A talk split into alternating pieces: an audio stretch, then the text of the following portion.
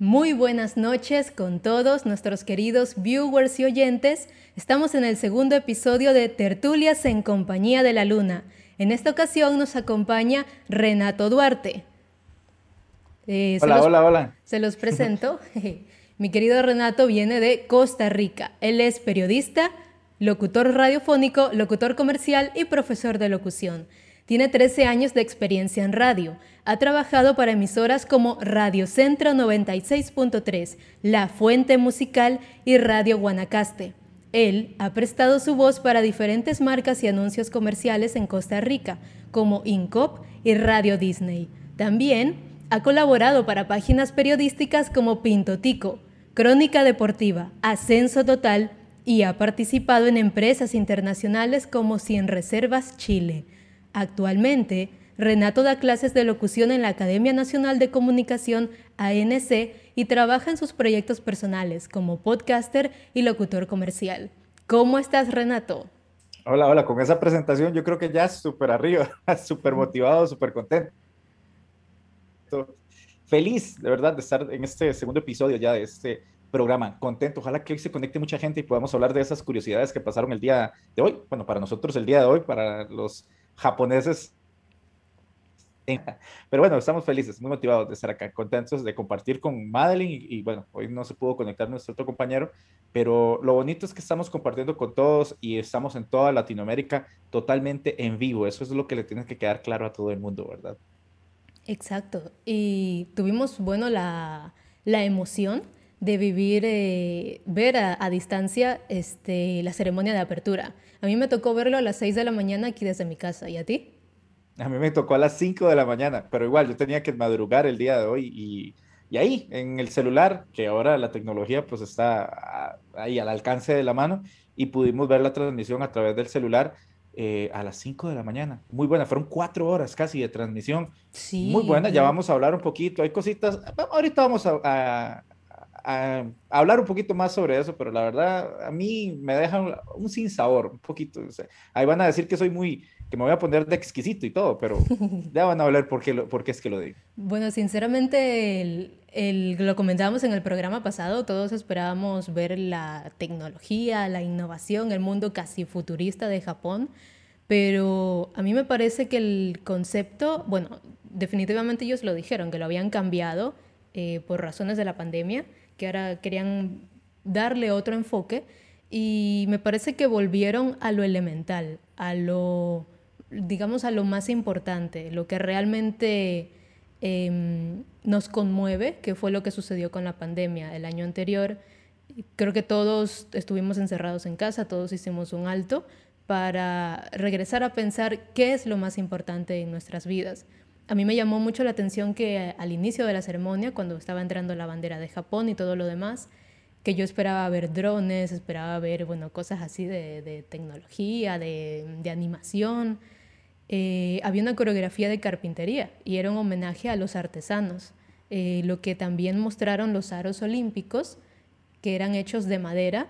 Según lo comentaron ellos, este simbolismo fueron sacados a partir de un árbol que esa semilla se sembró en las últimas Olimpiadas que tuvo Tokio. Habían pasado ya más de 50 años y creo que ese era el mensaje que quiso dejar Japón, que a pesar de las adversidades, que ellos sin duda han sido un ejemplo de un país resiliente que sabe tener la cabeza al frente, sabe continuar con la adversidad, Em, y de, igual este, se desarrollaron estos Juegos Olímpicos a pesar de que el 80% de la población en Japón no estaba de acuerdo con que se realicen. Es importante lo que dice, sí, hay una, una parte de la población de Japón no quería que se realizaran los Juegos y fue un poquito, creo que los dos, tres años primeros cuando se les anunció la sede para este, bueno, para el pasado 2020, eh, mucha gente hizo protestas, no querían porque decían que venían pasando de una situación difícil que fue lo del terremoto y el tsunami ya en el 2011 y pues no querían, no estaban contentos con la decisión. Aún así, el gobierno de Japón dijo, no, vamos a demostrarle al mundo que nosotros podemos salir adelante, que nosotros podemos sacar esto avante. Creo que Japón siempre ha sido un pueblo que, que va al frente, que va hacia adelante, no piensa, De hecho, ellos dicen que son el, el país del sol naciente, ¿verdad? Uh Por eso, la está bandera. su bandera. Eh, sí, exactamente. Entonces es un punto importante. Ellos dicen que ellos son los primeros, ellos tienen que ser los primeros en todo. Y es, es un buenísimo para mí, una, una, mentalidad de los japoneses que es envidiable, al menos a mí, a mí me parece envidiable aquí en Latinoamérica. Pero volviendo a la parte de la inauguración que habla Madeline, yo siento que sí me hizo un poquito de falta ese toque tecnológico. Hay que estar claros, muy, muy claros, que las Olimpiadas iban a ser en el año pasado y que ya había muchísimo dinero invertido en todo lo que se había hecho. Y está muy claro, porque Japón tiene una pérdida increíble de dinero por la pandemia y por estas Olimpiadas.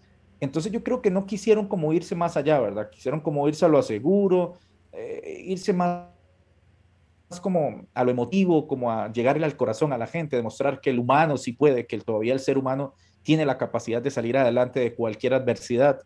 Y creo que en eso fue lo que se basaron el día de hoy. Me faltó más, a mí sinceramente me faltó muchísimo más. Yo esperaba, no sé, ver robots, drones, no sé, eh, helicópteros, no sé, mucha tecnología, me faltó luces, me faltó más gala. Eh, al menos eso era lo que yo quería, lo que yo pensaba, porque estamos en Japón, ¿verdad? pero no sé, me faltó eso. Creo que se fueron, no digo que estuviera mal, la, inauguración me pareció bonita, me llamó la atención, eh, un poco alargada a mi gusto, no hubo tanta música tampoco, eso sí me llamó muchísimo la atención, que no hubo música, no, hubo fiesta. Creo que, creo que se la rifaron y dijeron, no vamos a gastar tanto, y vamos a demostrarle a la gente que sí podemos, pero no vamos a gastar mucho, no nos vamos a mojar tanto.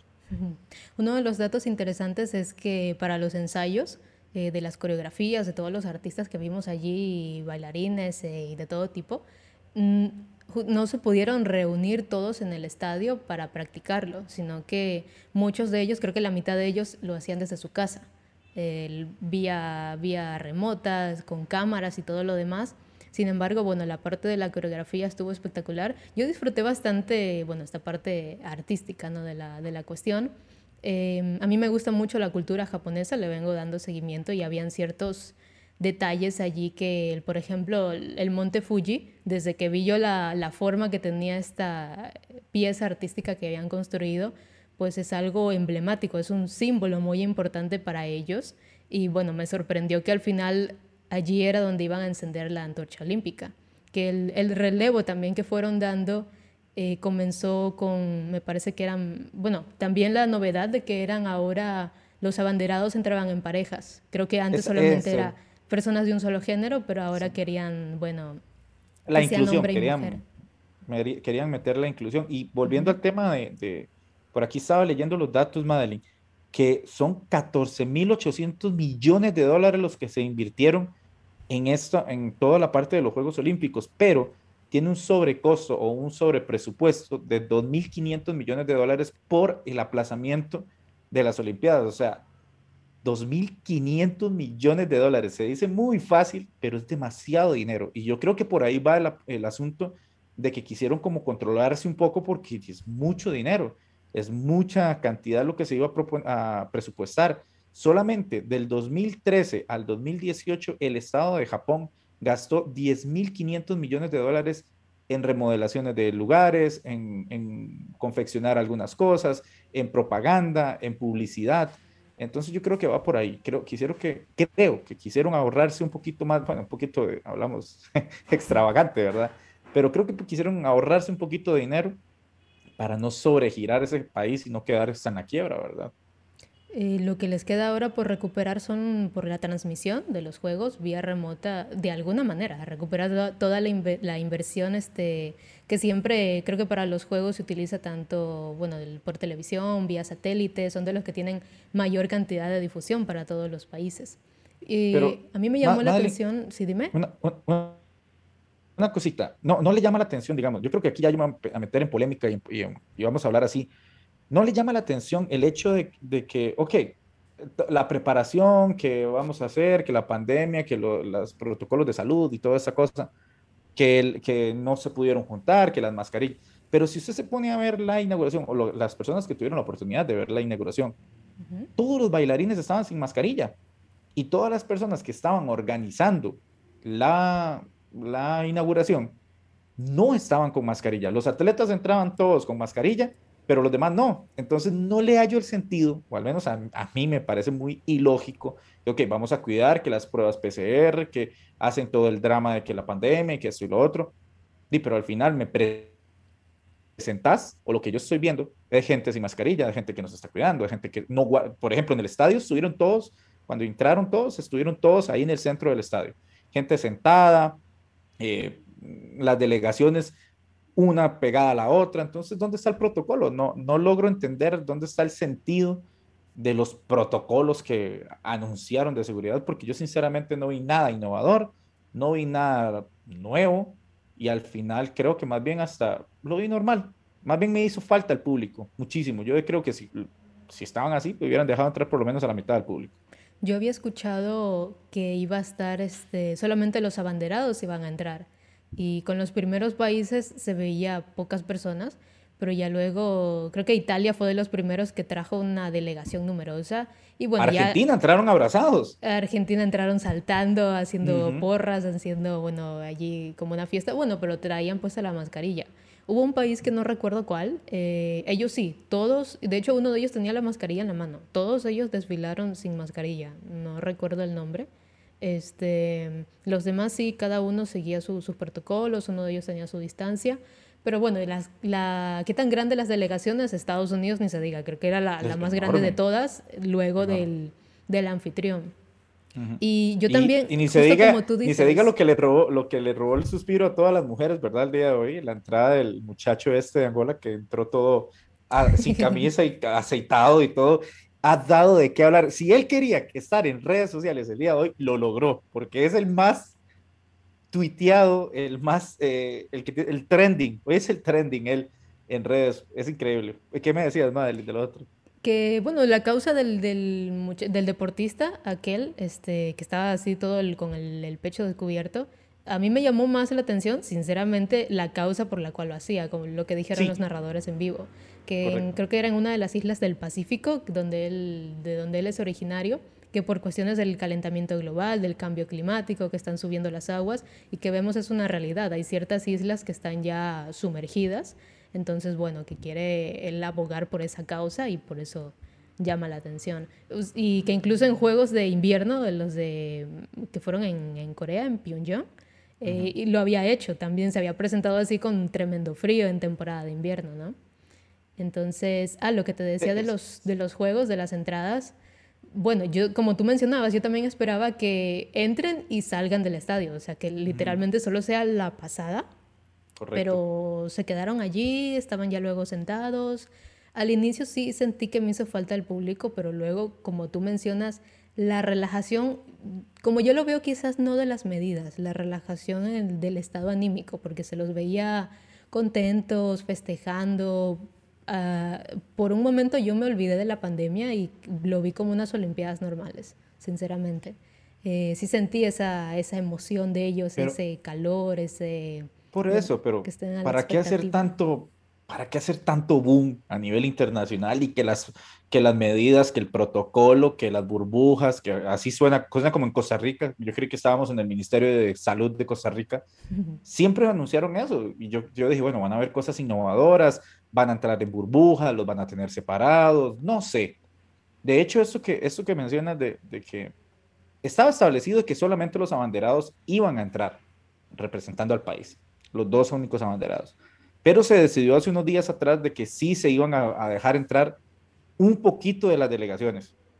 Y después, más adelante, se decidió que, ok, vamos a dejar que entren las delegaciones porque es el, ese es el orgullo olímpico, el orgullo es el motivo de los jóvenes. De hecho, si se veía las imágenes, la gente, los muchachos iban grabándose y es un momento único. Estás en una Olimpiada, no estás, no estás jugando con tus amigos del barrio ahí en la esquina, ¿verdad? Estás, estás en una Olimpiada, te está viendo todo, todo el mundo sobre todo estas Olimpiadas que... son las primeras en la historia en ser aplazadas, son, las, más esperadas también. Y, es una época muy difícil, pero entonces, ¿para qué entonces tanto protocolo? ¿Para qué tanta cosa? Si al final, no, estuvieron en el estadio sentados y mucho tiempo donde, tuvo, donde pasó el discurso de la, de la representante de Japón, donde pasó el discurso del representante del Comité Olímpico, ¿Qué, ¿Qué fue? Una hora y después de que todas las, las delegaciones entraron y estaban ahí en el estadio, ¿qué pasó? Una hora, hora y media después de, algo así. todos los demás actos donde encendieron el pepero. Eran como las ocho y media cuando comenzó esta parte protocolaria. Y yo no creo, y yo no creo, Madeline, que si estamos los de, estoy dando ejemplos, si estamos los de Argentina por acá, los de Brasil por acá, los de Ecuador por acá, mentira que no se van a hablar. O sea, es mentira que como, ¿cómo están? Un saludo o por lo menos intercambiar un par de palabras entre uno y el otro o tomarse una foto con un representante muy querido de algún país. Yo no creo, yo no creo. Yo lo que puedo decir acá por Ecuador, que lo escuché en las noticias justo el día anterior de la, de la inauguración, bueno, las que representan el levantamiento de pesas del grupo femenino de Ecuador, fueron, no se trasladaron directamente a Tokio, sino que estaban todavía en calentamientos en España. Y quien estaba designada para ser la banderada tuvo que ser cambiada a último minuto porque había dado un, decían un falso positivo de COVID. Entonces, tanto ella como sus compañeras es que se tuvieron que quedar en España y bueno, van a viajar eh, si es que logran dar un negativo a las pruebas pues lograrían viajar, pero ellas tengo entendido que no estuvieron en la ceremonia por este motivo, porque no había pasado la prueba de COVID. Bueno, las delegaciones como tal no estaban completas, ¿verdad? Eh, todo lo que se vio el día de hoy en la inauguración no eran delegaciones completas. ¿Por qué? Porque por protocolos de salud, por protocolos de seguridad, se supone que los atletas no pueden estar en las villas olímpicas por mucho tiempo. Entonces, yo lo comentaba el día de ayer, que yo me topé al representante de Costa Rica X, eh, allá por su casa, yo andaba por, por una parte de acá de Costa Rica que se llama Jaco, que es la parte donde él vive, donde tiene su lado de entrenamiento y todo. Me lo encontré desayunando. Me llamó muchísimo la atención porque yo decía, qué raro, estamos, hoy, mañana se inauguran las Olimpiadas y él está aquí. Entonces, ahora fijándome en el calendario de él, él es uno de los últimos que participa y tengo entendido que se va dos días antes para poder, este, se, se supone que son dos días antes, dos, tres días antes lo que tienen que estar. Entonces es lo que, tanto protocolos y al final vamos a estar todos juntos. Y si no pudieron controlar eso en un lugar donde supuestamente es controlado, ahora imagínense en las villas olímpicas donde no van a andar como policías detrás del uno del otro para ver si, si te portas bien o te portas mal.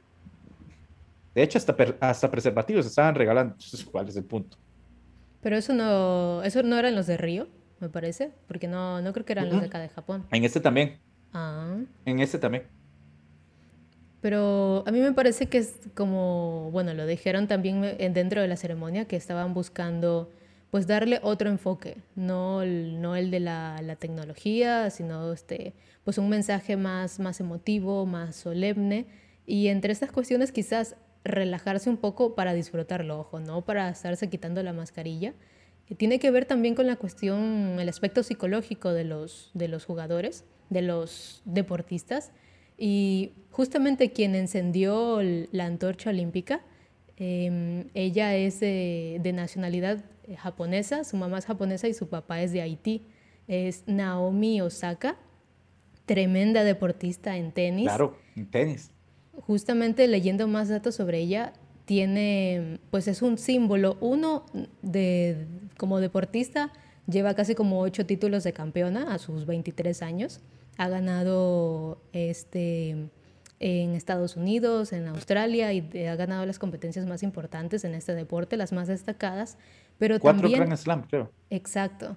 Pero también, este, pues ella eh, es una figura en la cuestión de ayuda social y también eh, se ha dado a conocer por, este, por, digamos, verás, la historia comenzó me parece que ella estaba compitiendo para Estados Unidos y como estaba siendo campeona, estaba ganando, entonces tenía mucho la, atención de la prensa.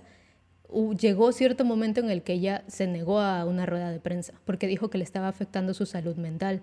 Y digamos, el, comité deportivo, en lugar de apoyarla, la multaron y quedó fuera de esa competencia.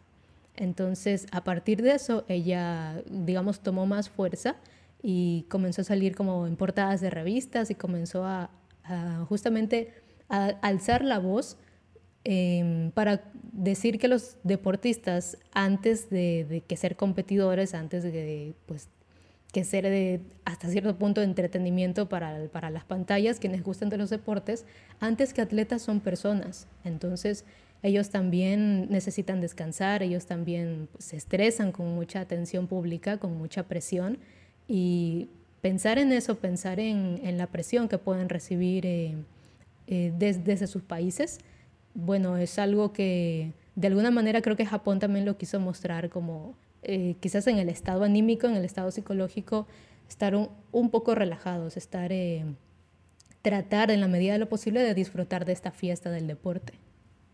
Hasta eso. Es, yo, yo, dos cosas. Primero, yo estoy de acuerdo en que es cierto, los deportistas no son no son robots. Y a mí eso siempre me ha parecido, en cualquier deporte, llámese como se llame, me ha parecido increíble que los comités siempre obliguen al deportista que tiene que dar declaraciones o que tiene que atender a la, prensa y si no lo haces, te multamos. O sea, ¿por qué? Si yo no me siento bien, si no estoy con ganas de atender, si no estoy con ganas de hablar, solo uno que le encanta hablar paja aquí, que le encanta conversar y que le encanta eh, pues dar su opinión perfecto, pero digamos, un deportista no es, un deportista no es un comunicador. Entonces, ¿por qué necesariamente tiene que eh, dar su cara o tiene que dar su imagen a hablar? ellos se preocupan por ser grandes en su deporte. Y por ahí estaba escuchando que hay varios deportistas que han, participado en varias disciplinas, que por ejemplo empezaron en triatlón, después se pasaron a, ciclismo, después intentaron con otra cosa. Entonces, ellos son deportistas, se dedican a eso, no tienen por qué estar dando declaraciones o, o ser, como decimos acá en Costa Rica, no se tiene que ser monedita de oro para caerle bien a todo el mundo. Y a mí me parece eso absurdo que los comités siempre traten de buscar de que los deportistas tienen que hablar. Es que yo no lo veo así, no tienen por qué hablar. Si ellos no quieren dar una declaración, se sienten cansados, se sienten exhaustos, enojados y perdieron una competición, tristes, no sé, son muchas emociones y yo no tengo, no, yo no los culpo cuando están de mal humor para atender a la prensa. Y la otra cosa es que ahí vamos al punto que, que, que decía, como encendieron el pebetero, por Dios, Madeline, eso lo hago yo. yo corro ahí un ratito y voy, subo y, enciendo el pebetero. Yo esperaba, no sé, un dron tirándole fuego, un dragón de... Yo creo que ya tú mucho te fuiste a la fantasía, no sé si al, anime, a, no sé qué clase de cosas. Exacto, ese es mi punto. No, yo, no esperaba ver personas volando tampoco. Yo, yo sí, por... ¿Por qué? Porque estamos hablando que estamos en Japón y Japón es la cuna por así madre de todo el anime. Y ellos trataron de meter el anime en esta, en esta inauguración, porque si ustedes vieron las, los, el nombre de los países, el, cartelito que traía el nombre, venía con una bolita de, de, anime, como lo que utilizan en, en, en, el manga, como el exacto, lo que utilizan en, las revistas, en las revistas, para que le hablemos bien a todo el mundo en las revistas que leen las historietas de todos los personajes. Ese era el punto. Trata, de hecho, las, las Olimpiadas pasadas iban a ser de Mario Bros.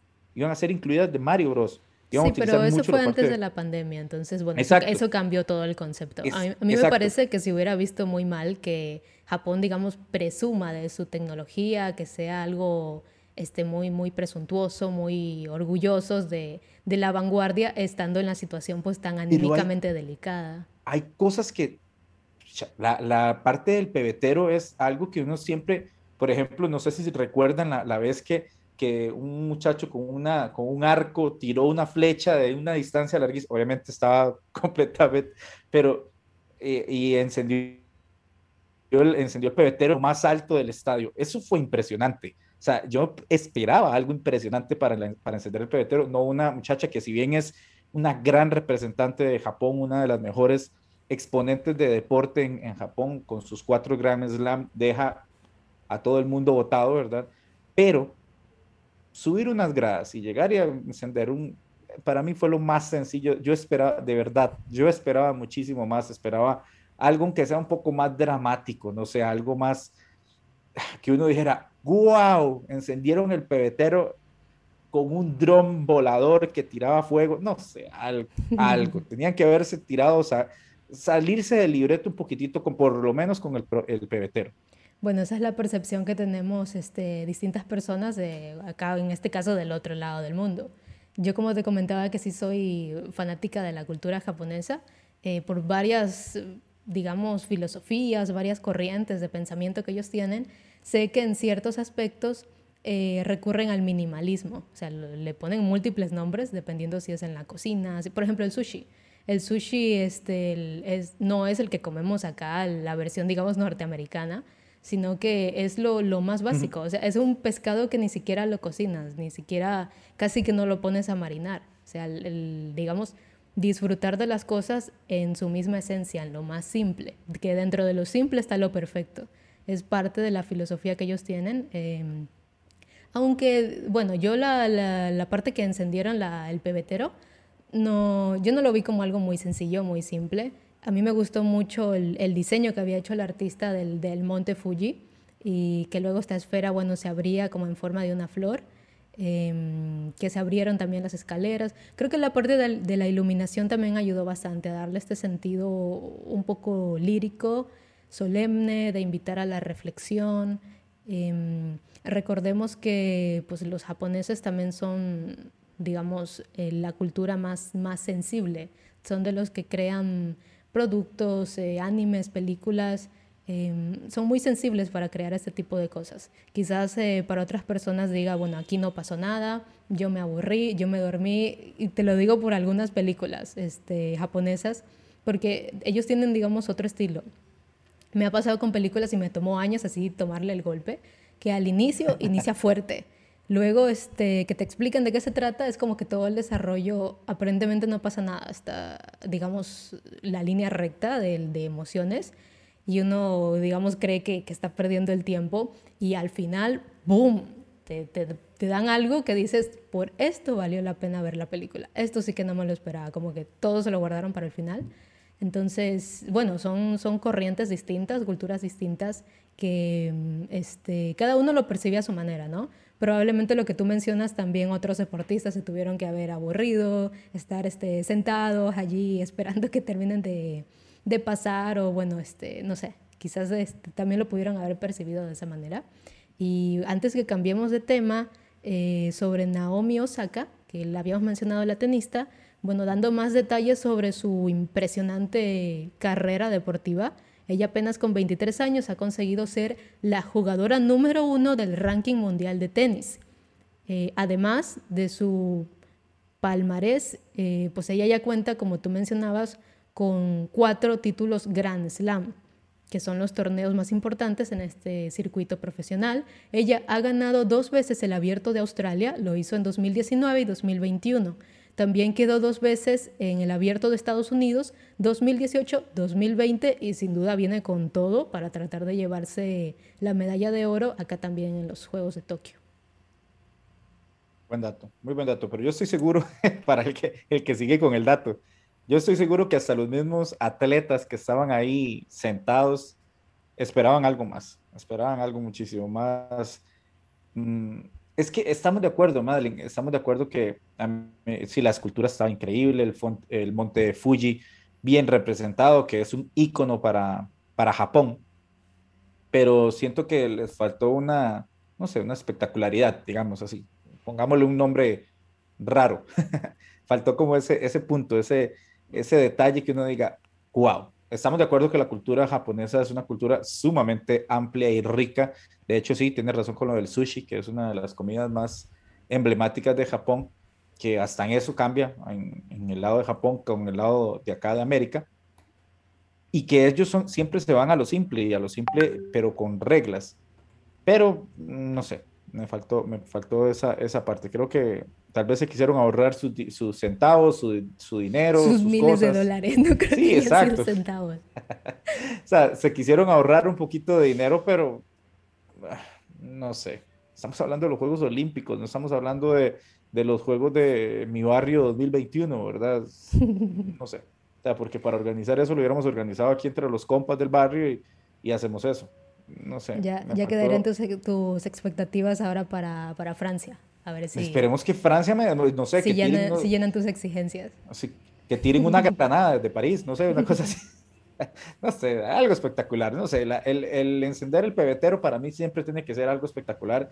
Y eso es algo que, y por algo lo dejan de último, es el último acto de toda la ceremonia, porque se espera que sea solemne, que sea increíble, que sea algo eh, innovador para ese momento. Bueno, si de repente algún miembro organizador de las Olimpiadas, este, encargado de lo que vaya a ocurrir en Francia, nos está escuchando, ya saben que aquí para complacer a mi amigo Renato, van a tener que volar, van a tener que explotar la Torre Eiffel o quién sabe cuántas cosas este, visualmente increíbles. Llámeme, podemos llegar a un acuerdo y les puedo dar ideas. Y otra cosa que quería mencionarte es, a mí me llama mucho la atención esto del laurel olímpico, al menos yo no lo, sé que estuvo en Río 2016, pero yo no lo vi ah, durante la ceremonia. Te comento, durante la esperada ceremonia de inauguración, el Comité Olímpico entregó este laurel al economista y empresario de Bangladesh, Mohammad Yunus. Pero ¿quién es este personaje? Por si no lo habías escuchado, es nada más y nada menos que el Premio Nobel de la Paz en 2006 debido a su contribución a nivel internacional en campos diversos y pienso yo muy útiles para la sociedad, en la educación, la cultura y la paz. Dentro de su discurso, él este, hizo el incentivo, hizo el llamado a que celebremos estas Olimpiadas en pro de un mundo que tenga tres ceros, cero emisión de carbono, cero pobreza y cero desempleo. Y me parece una forma muy interesante cómo lo, lo viene él llevando a cabo desde hace varios años. Eh, pues él afirmó que a través de emprendimientos sostenibles y con causa social se puede desarrollar un mundo mejor a partir del apoyo y de los recursos que tienen los deportistas de alto rendimiento que ya han finalizado su carrera profesional y bueno, digamos, ya no tienen el físico para competir, em, pero todo el, dinero, el patrocinio, toda la, ayuda y la, este, ahora sí que casi como influencers que, que se vuelven, pueden ellos eh, direccionarlo, este, este señor este de Bangladesh, Muhammad, les ayuda, digamos, dándole las luces, enseñándoles el camino de cómo convertirse en empresarios socialmente responsables y de esa manera crear emprendimientos que ayuden a las comunidades más afectadas, marginales, a, pues a salir adelante, a tener una fuente de ingresos, a tener este, sus propios negocios y de esa manera, digamos, tenemos, eh, logramos formar en el mundo algún tipo de igualdad o de equidad, porque muchos se quejan de que los, los deportes, las Olimpiadas o los mundiales se gasta demasiado dinero solamente por personas, digamos, pateando un balón o, jugando atrás de un balón, pero este señor lo ve de una forma, o sea, cómo sacarle provecho a eso. Menciona que, bueno, entre comillas, una de sus citas, él dijo, siempre me ha sorprendido el poder ilimitado que tiene el deporte. Es poderoso porque es básico para la naturaleza humana. Donde hay poder, siempre hay una oportunidad de marcar una diferencia significativa en la vida de las personas. Los Juegos Olímpicos y el deporte tienen el mayor poder de convocatoria del mundo, sin lugar a dudas, ellos unen al mundo entero en una competición pacífica, celebrando la unidad en la diversidad. Entonces, busca pues darle una causa social y una, digamos, utilidad a todo esto. Es, eso que dice este muchacho, eh, me parece, bueno, este muchacho es un señor, con todo el respeto. Eso que dice él es, eh, me parece un punto increíble de las Olimpiadas, o eh, al menos eso es lo que trata la Olimpiada, de, de mostrar al mundo de que el deporte une a todo el mundo, aunque se han dado casos, y ahorita vamos a hablar de hecho de uno de esos, se han dado casos de, los problemas políticos que hay entre los países, ¿verdad? Que, por ejemplo, por dar un ejemplo, se dice, se dice que Corea del Norte no participó de estas Olimpiadas por la pandemia, por problemas de salud, para evitar. Pero claramente la tensión que hay allá en la parte de, de Corea del Sur, de Corea del Norte, de Japón, hay mucha tensión. De hecho, Corea del, Sur tampoco es que son los mejores amigos con Japón, ¿verdad? Tienen muchas cosas comerciales, pero en la parte política no está bien, ¿verdad? Tienen muchas tensiones políticas. Exacto, pero en la parte de deportes estamos completamente de acuerdo que sí, el deporte casi siempre hace todo para unir a los pueblos. Obviamente, por ejemplo, por dar otro caso, estamos hablando fuera de, las Olimpiadas, lo que ha hecho la FIFA para evitar el racismo, eh, todas este tipo, de discriminaciones como tal en las Olimpiadas este año fue más fuerte y están hablando de la inclusión. De hecho, se dio el, acto de inauguración, se hizo con la parte de, hacer el, ¿cómo se llama? El juramento. El juramento. Lo cambiaron para este año porque incluyeron la, parte del racismo, de la inclusión y todo eso. Y aparte de eso lo dieron dos personas, hombre y mujer, para que existiera como como esa parte de inclusión, de que, que, vamos a hacer lo mismo. Entonces me parece muy bien. Este, recordemos, nada más para a la gente que no, no lo sabe, el laurel olímpico fue un, premio que se empezó a dar desde el 2016. Esto no es desde antes, esto es desde el 2016 para Río, que se le dio a, voy a ver si lo digo bien, a Kipchoge Keino de Kenia. Fue para el, para el 2016. En el 2018 no necesariamente son para las Olimpiadas. Ah, no se entrega así. Se entrega para otras cosas también. Simplemente se da un laurel olímpico, que son las hojitas que se utilizaban antes y todo esto, ¿verdad?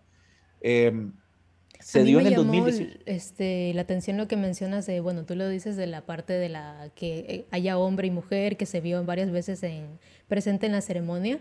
Em, yo no me lo esperaba, porque, bueno, también una de las críticas que, que, recibe Japón, yo creo que más quizás desde la vista de Occidente, em, que de repente hay ciertas personas que lo ven como una cultura este, tal vez muy sexista desde el idioma también que se habla. No es de la misma manera, digamos, no es el mismo japonés el que tiene que hablar una mujer que el que tiene que hablar un hombre. Una mujer tiene que ser, este, pues, digamos, impecable su, forma de, expresarse, sin groserías, sin malas palabras, pero quizás acá también lo decimos, eh, que así debería ser, pero allá es mucho más estricto. Es decir, eh, digamos, la gramática es diferente, cómo la tienes que usar mientras que los hombres solamente están obligados a hablarlo así si es que es en alguna conferencia, en algún pronunciamiento público, pero ya en ambientes informales em, tienen que, soltarse, de lo contrario está mal visto. y es algo que a veces me causa gracia, que quienes enseñan japonés en su mayoría son mujeres. Entonces, si un hombre quiere aprender el idioma y te lo enseña una mujer, va a aprender a hablar como mujer. Y llega allá y se le burlan, este, eres afeminado, eres esto otro, o sea, ¿por qué hablas así? es una cuestión este, en gustos, en revistas, en tipos de programa, en tipos de, animes, o sea, clasificado, esto es para hombres, esto es para mujeres, esto es para niños, para niñas, y quizás este, también remarcar esta palabra de together, que lo añadieron también al lema olímpico, y lo añadieron en muchas partes de la ceremonia, que bueno, estamos juntos, también se busca, me parece, esta parte del género. Sí, bueno, y para terminar con el, lo del galardón, también en el 2018 se le dio a Jacques Roche de Bélgica, que también se le dio por su, su trabajo, por el trabajo que hizo con la parte humana. Entonces, eh, esta parte del galardón me parece un buen punto, galardonar a alguien. Yo siempre he dicho que a las personas hay que homenajearlas en vida, porque ya muerto, ya para qué, ¿verdad? Entonces, creo que el homenaje me parece muy bonito. Eh, si, quieren hablar de, humanidad, de unión, eso es un buen punto, entonces me parece muy, muy bien. Y esto que dice Madeline es sumamente importante, ¿por qué? Porque si bien es cierto, la parte de Occidente, toda la cultura, es todavía muy machista, se da muchísimo en la parte, qué sé yo, como países como Kazajistán, como Pakistán, toda la parte de... en América Latina. Bueno, en general hay machismo en todo el mundo, pero... Sí, claramente. Dicen que en América Latina es más alto el índice. Eh, pero estamos hablando también de que, bueno, no, si nos ponemos a ver la parte de los musulmanes es sumamente elevado. Y si nos vamos a la parte de Oceanía, yo creo que la parte, yo creo que Japón es como el más liberal, un poquitito, hablando, pues, obviamente guardando las distancias. Yo creo que Japón es el que es un poquito más liberal porque ahora están las mujeres que, que hacen mucho la parte, ¿cómo se llama esto? las que se visten mucho de, de cosplay. Cosplay, cosplay. Eh, se ha dado mucho. Entonces, con toda esta liberación del manga y todo esto, se ha liberado muchísimo la parte de Japón, porque si nos vamos a la parte de China, pues ahí estamos en otro de Corea del Norte, bueno, ni se diga. Hay, ni se diga. hay ciertos deportistas que han, han escapado. algo también que me pareció muy conmovedor fue las historias del equipo de refugiados. Correcto, este, es muy buena. Muchas, muchas historias tan, bueno, de personas que han huido de la guerra, que han huido de países este, que entran en conflictos muy fuertes. Eh, entonces quedan como refugiados en distintos países, pero creo que por este tema de las políticas eh, no pueden ellos competir para el país al que llegan. Entonces, lamentablemente son personas así como que no pueden identificarse, yo soy de este país, yo lo puedo representar. Y qué maravilla que hayan podido salir adelante en el tema deportivo y que puedan llegar hasta unas Olimpiadas, que es algo que no cualquiera lo consigue en toda su carrera deportiva. Yo creo que las Olimpiadas dan ayuda para todo. Es, eh, ahí es donde voy al punto de que las Olimpiadas siempre tratan de dar esa unión, esa podemos seguir adelante, podemos, porque están los casos también de las personas que, por ejemplo, no es como, como la FIFA, que, si participas con tu equipo, con tu selección, ya no puedes participar con otra selección. Aquí en las Olimpiadas sí existen casos y muchísimos casos de personas que han competido, por dar un ejemplo, que yo sea costarricense y competí, hice ciclismo con Costa Rica y después eh, me casé con alguien en otro país y ahora represento al otro país porque tengo la nacionalidad de ese país y se me dio la oportunidad. Y aparte de eso, puedo representar a otra nación más adelante si fuera que, consigo la nacionalidad del otro país yo creo que por ahí está bien. Las oportunidades están para todos y si yo no pude conseguir lo que, lo que yo quería hacer en mi país, en mi tierra, eh, puedo hacerlo en otro lado, puedo ser un referente de ese otro país. Y pues bueno, es, es un poco, es un poco, no sé, e, esas historias que, que dice de los refugiados son historias que de verdad conmueven porque son gente que tal vez salió con problemas políticos, con problemas de países donde no los dejaban ni siquiera expresarse. Entonces, verlos ahí, el equipo de refugiados, que recordemos que es como un comité olímpico donde llegaron personas que no tienen nacionalidad o que no pueden participar con su país y entonces participan con esta parte del, equipo de refugiados, tienen la oportunidad de hacerlo, de poder salir adelante en su deporte, en su disciplina, porque obviamente aman lo que hacen son bonitas. Esos son los puntos bonitos que me gusta de las Olimpiadas. Esos son los temas que dejan, que dejan una enseñanza, que dejan un mensaje y pues para mí está perfecto eso. También este me recuerda lo que me llamó la atención con el equipo de Rusia, que entró pues con una bandera diferente y ahora como... Me quitaste, me quitaste. Me parece que era Comité Olímpico Ruso. El Comité Olímpico Ruso. Sí. Ellos este, no pudieron participar. Rusia... lamentablemente por no pueden representar a su país y no pueden poner el himno. Este, coméntame más, ¿cuál era la razón? Eh, la razón es porque por dopaje. Ellos en el 2019 se les había dado una sanción a, a todo el comité o a todo Rusia se les había dado una sanción por casos de dopaje muy extremos, se decían que hasta los mismos, eh, el mismo comité había, le había dicho a los, a los atletas que tenían que doparse o tenían que tomar ciertas cosas. Creo que era el mismo gobierno ruso el que estaba, no sé si financiando o estaba detrás del dopaje exacto, de los deportistas. Exacto, estaba detrás.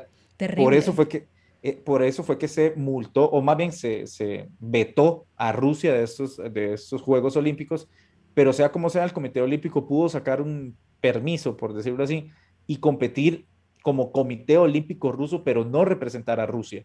Entonces, todo lo que, si llegaran a ganar alguna medalla o lo que sea, no es Rusia, no va a contabilizar para Rusia, no va a hacer nada para Rusia, va a ser para la persona. Para la persona en la que, en la que por ejemplo, para la historia va a quedar que Madeline fue la que ganó la, la, la presea, no Ecuador para ponerlo en contexto, ya que estamos hablando de países como nosotros. ¿Y con el equipo lo bonito es que no, ocurre algo similar? O sea, ah, la, la, presea es para la persona. La presea, la presea cuenta para la persona, entonces ah, no tiene nivel de medallaje.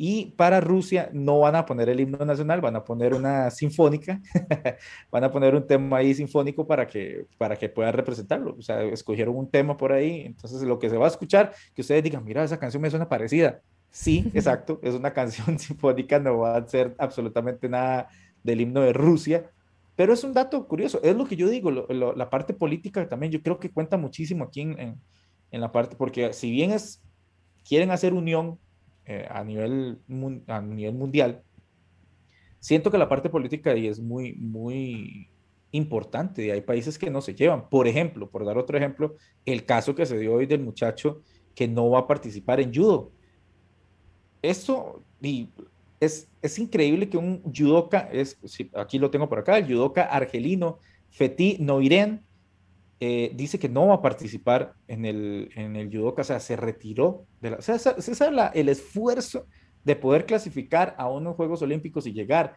y por problemas políticos decir que yo no voy a competir.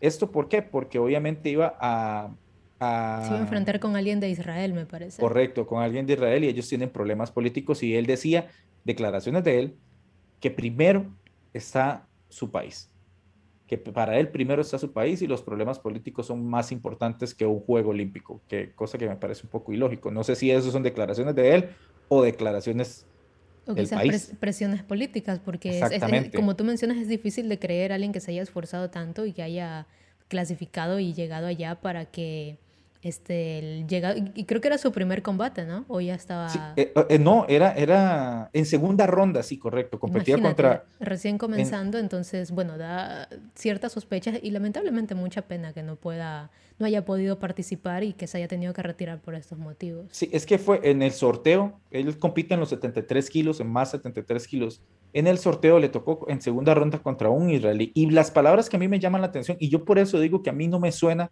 que esto sea personal. Esto a mí me suena político completamente y presión de sus altos jerarcas, porque él dice, textualmente lo leo, hemos trabajado duro para, para clasificarnos para los Juegos, pero la causa palestina es más grande e importante que todo eso.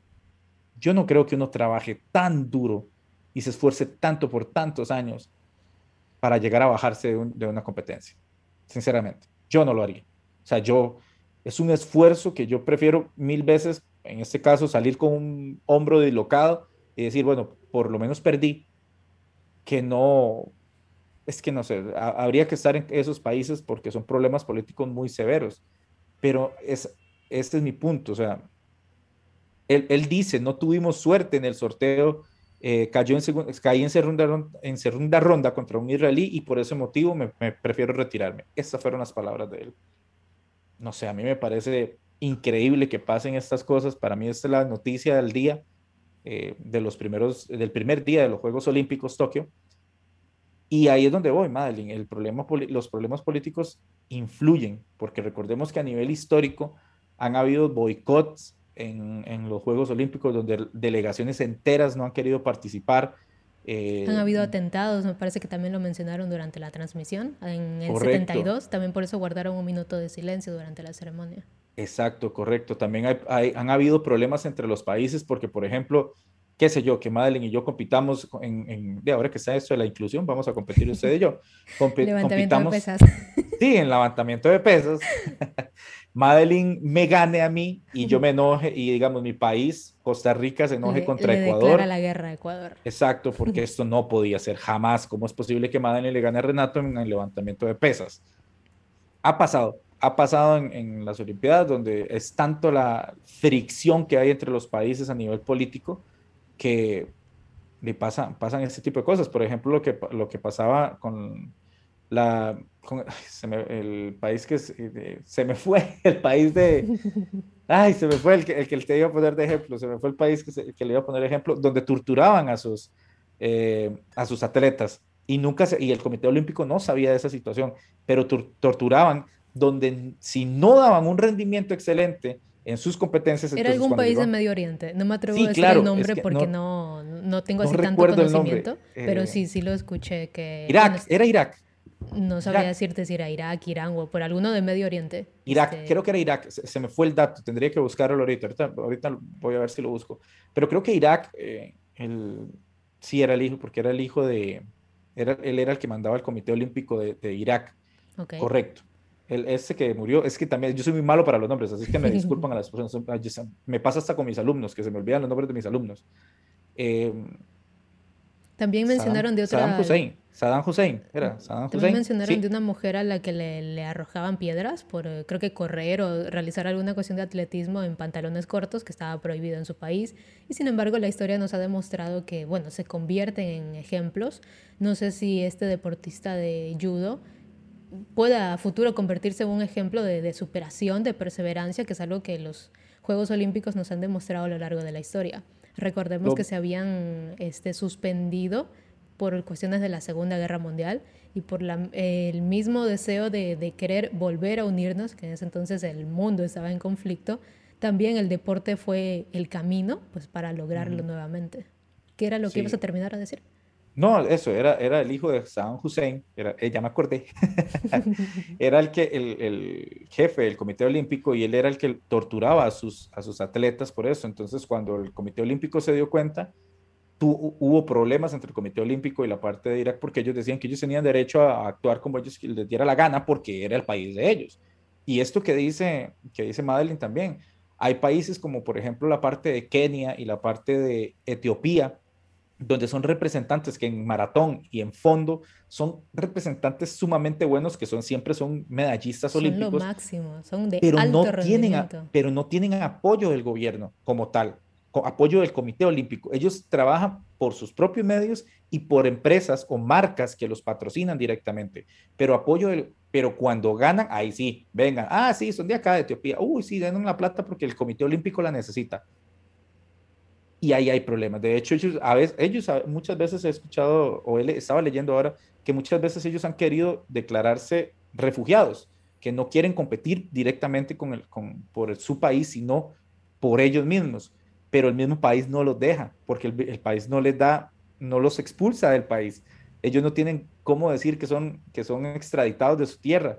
Porque obviamente ellos saben que ahí está la plata y, ahí, y por ahí viene el dinero del Comité Olímpico, ¿verdad? son historias políticas que, que eh, si nos ponemos a contar aquí no vamos a terminar, son muchísimas. Este, definitivamente la apertura de los juegos nos trae muchos recuerdos de todo lo que ha venido a lo largo de la historia, todo lo que se sigue dando hasta hoy en día. Hay tantas historias allí que se podrían contar. Podríamos estar toda la noche aquí platicando de historias emotivas, historias, historias dolorosas, historias eh, muy sensibles, porque vienen, bueno, de, de, cada sitio del mundo y a fin de cuentas a todos los une el deporte. Y por una de las, quizás las razones, tal vez de las más importantes para continuar eh, la perseverancia, eh, pues el legado que se quiere dejar. Creo que es algo que también estuvo presente en la ceremonia al ver este, digamos, este relevo de generaciones que se dio con la antorcha de los niños, del este, el beisbolista también de los más famosos allá en Japón que incluso iba con, con, un poco de dificultad caminando, pero bueno, jóvenes, niños, adultos, ancianos, todos eh, unidos en esta cuestión de, de, dejar el legado, algo muy importante para las nuevas generaciones. Eh, ponían, creo, también como, creo que son los más jóvenes de la competencia, los que están en skateboarding. Eh, me parece que son adolescentes aún. Entonces eso, hay que, hay que levantar la cabeza, hay que seguir. Eh, esperemos que estas Olimpiadas sea pues de la manera más controlada. No queremos que vaya a haber algún, digamos, contagio masivo, sería terrible. Este, que es, es, lo que hemos estado tratando de hacer este año. Me parece que también estuvo representado con los hilos que pusieron allí en la ceremonia, con las luces, que bueno, el año 2020 estuvimos todos aislados obligatoriamente y este año como que estamos tratando de, de volver a unirnos, de volver a, a, crear estas conexiones internacionales para, pues para deportes, para todo tipo de profesiones eh, y tratar quizás no de volver a la vida que teníamos antes, pero de encontrar el camino de cómo continuar. Como decían allí los japoneses, el pasado ya está, eh, nos duele, lo aceptamos y en honor a eso eh, continuamos construyendo un futuro. Vamos a pasar al primer corte de nuestro programa. Continuamos en breve hablando sobre los deportes que se han inaugurado en esta jornada.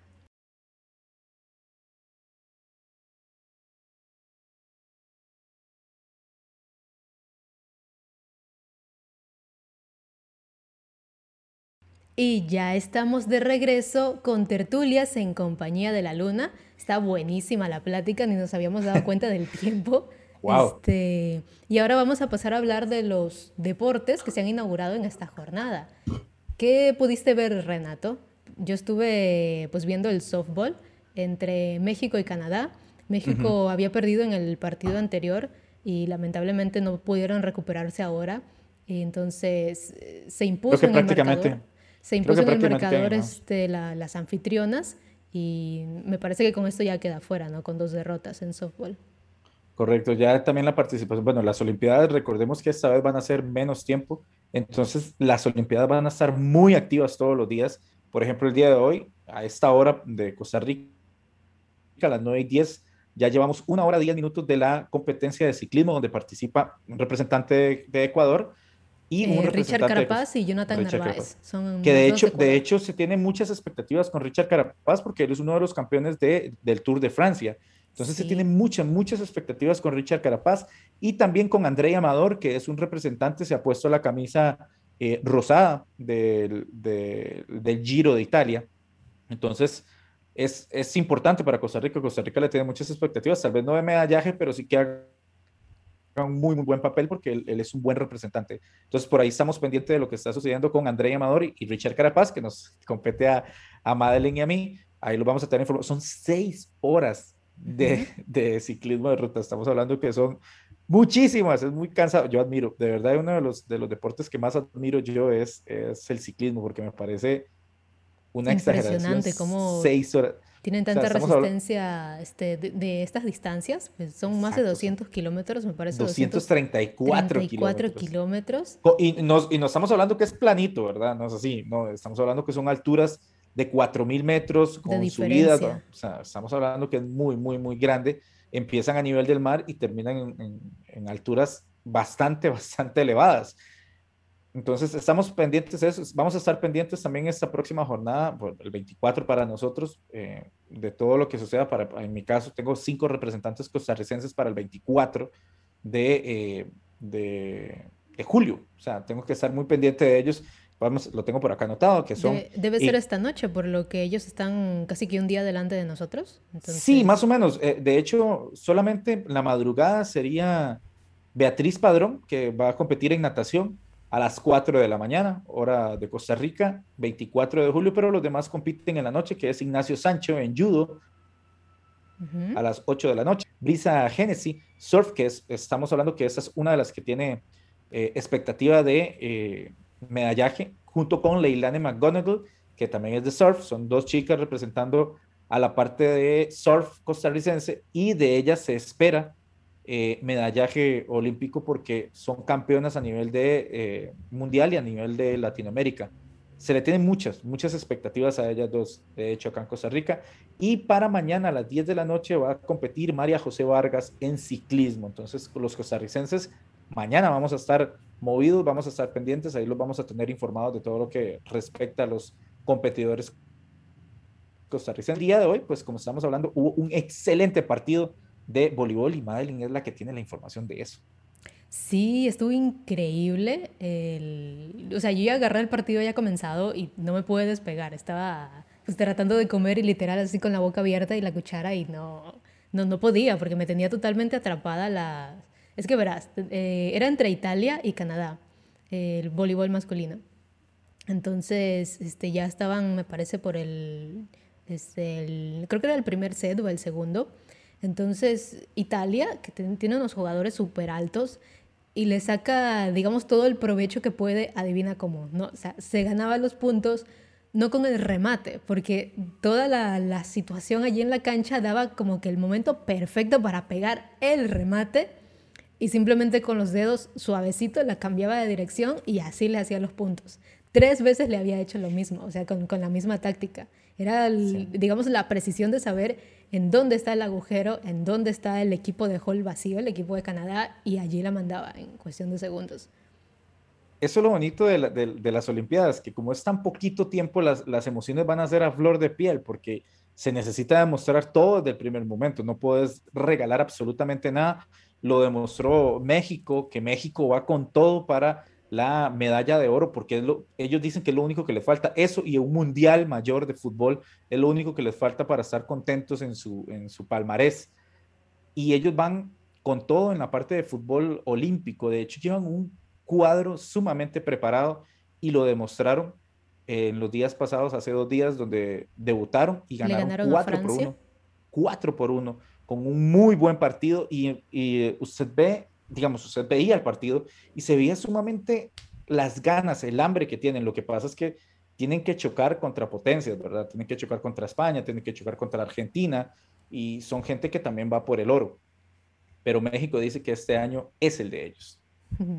Sin embargo, por allí escuché declaraciones de prensa para algunos de, sus jugadores, no recuerdo si era el arquero, que, o sea, está, está tranquilo, está mentalizado, este, enfocado en querer ganar y decía, pues el partido contra Francia, digamos, no exaltarse, no ensalzarse tanto con la victoria, sino, ok, le ganamos a Francia, pero va uno de seis partidos y venimos aquí porque queremos jugar los seis partidos. Entonces, pues están con todos los ánimos, le deseamos la mejor de las suertes a México, tanto para fútbol como para muchos otros representantes que tienen en varios deportes. Claramente. En, en Ecuador estamos nosotros, estamos nosotros a la expectativa con el día de hoy Eh, a las 7 de la noche, hora de Ecuador, estuvo en tenis de mesa Alberto Miño. En boxeo también tuvimos a dos, bueno, creo que todavía no, no les toca su turno de, de, la pelea, pero van a estar Julio César Castillo y Giancarlos Caicedo, ambos en boxeo. Eh, Julio César Castillo en el, la categoría de 91 kilogramos y Giancarlos Caicedo en 57 kilogramos. En el judo tenemos a Lenín Preciado, también en el rango de horas entre las 9 de la noche y las 12 que le toca su, su, participación.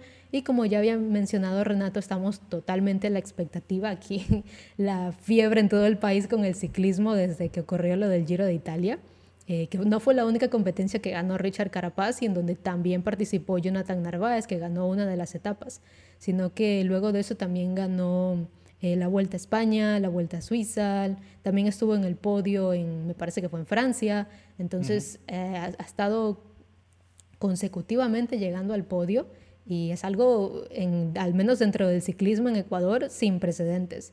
Eh, me parece que tanto Richard Carapaz como Jonathan Narváez están en su mejor momento y le deseamos las mejores de las suertes en este preciso momento que se está llevando a cabo la carrera, que va a tener seis horas de duración, como lo mencionabas.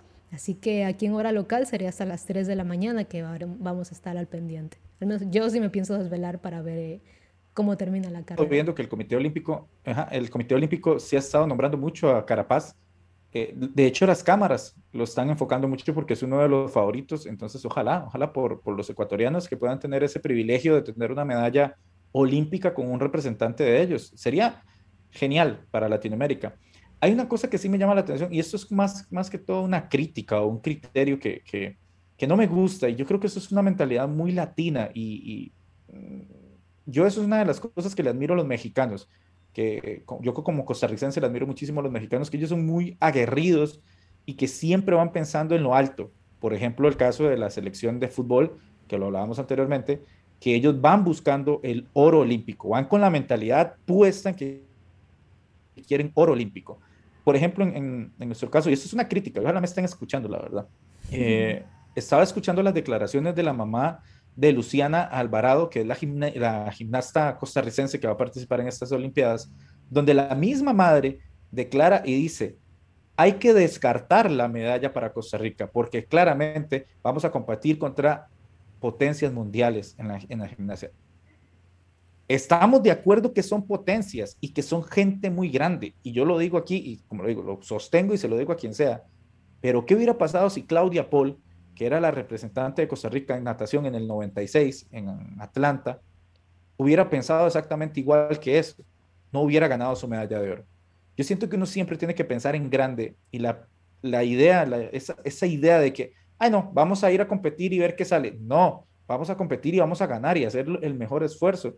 Pero ya con una declaración así, desde un principio, ¿qué vas a hacer? Mejor te quedas acá Perdón que lo diga así, perdón, y ojalá pero que me La declaración no vino de no, parte no, de la deportista, ¿no? Según lo menciona, sino fue no, otra pero, persona. Eh, pero ¿quién es la persona más cercana? Yo escucho a mi madre diciendo eso y pues imagínese, ¿verdad?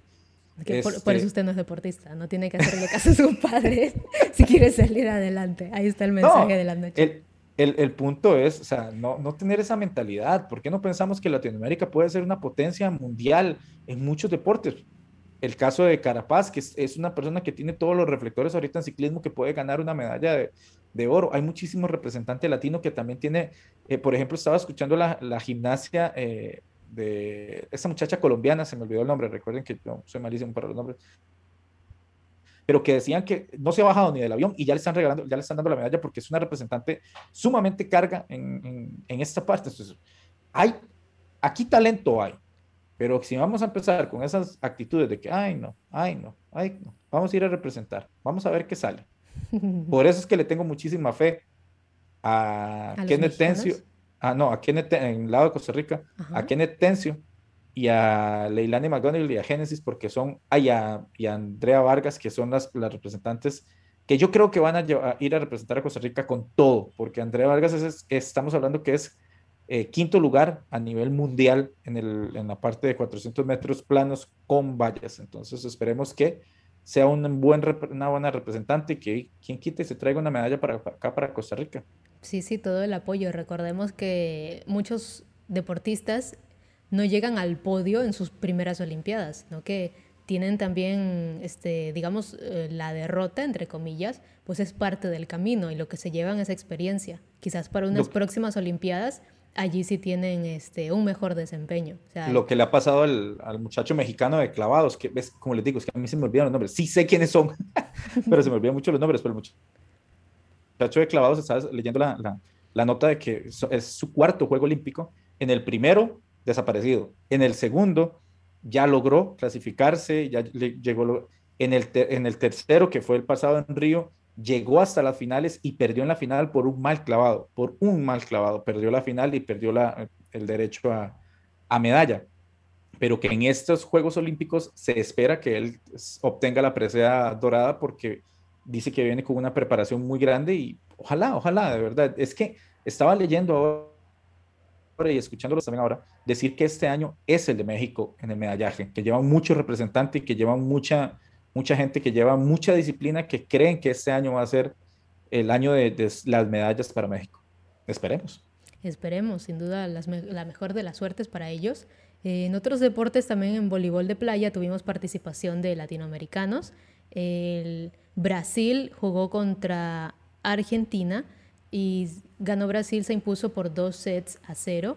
Eh, en este momento está jugando este, en voleibol playa me parece que es femenino, Canadá contra, este, me parece que es Francia, bueno, aquí el otro de los países también de, de Europa. Y ah, en este momento creo que está en vivo la parte de la gimnasia, ¿no? Gimnasia masculina. Creo que allí también habían representantes, me dijiste, de, de Costa Rica. ¿En la gimnasia masculina? No, creo que no, en la gimnasia masculina no. Déjame ver por acá. No, en el judo era que estaba la. Ah, era en el judo. En gimnasia, en gimnasia, en gimnasia femenina nada más. ¿Quién está en gimnasia femenina como representante? Esta muchacha, ya te digo por acá, se llama Luciana Alvarado. Ah, ok.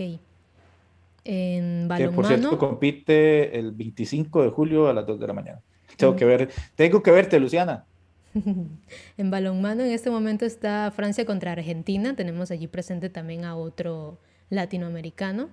En badminton, bueno, está jugando China contra Dinamarca y tenemos sin duda el calendario lleno para todo lo que va a ser esta noche y madrugada para nosotros, repleto de, muchas disciplinas y de eh, competencias y enfrentamientos muy interesantes. Vamos a tener este tiro con arco, vamos a tener eh, taekwondo, y me parece que el día de mañana, ya no sé si es al amanecer, pero va a haber también natación.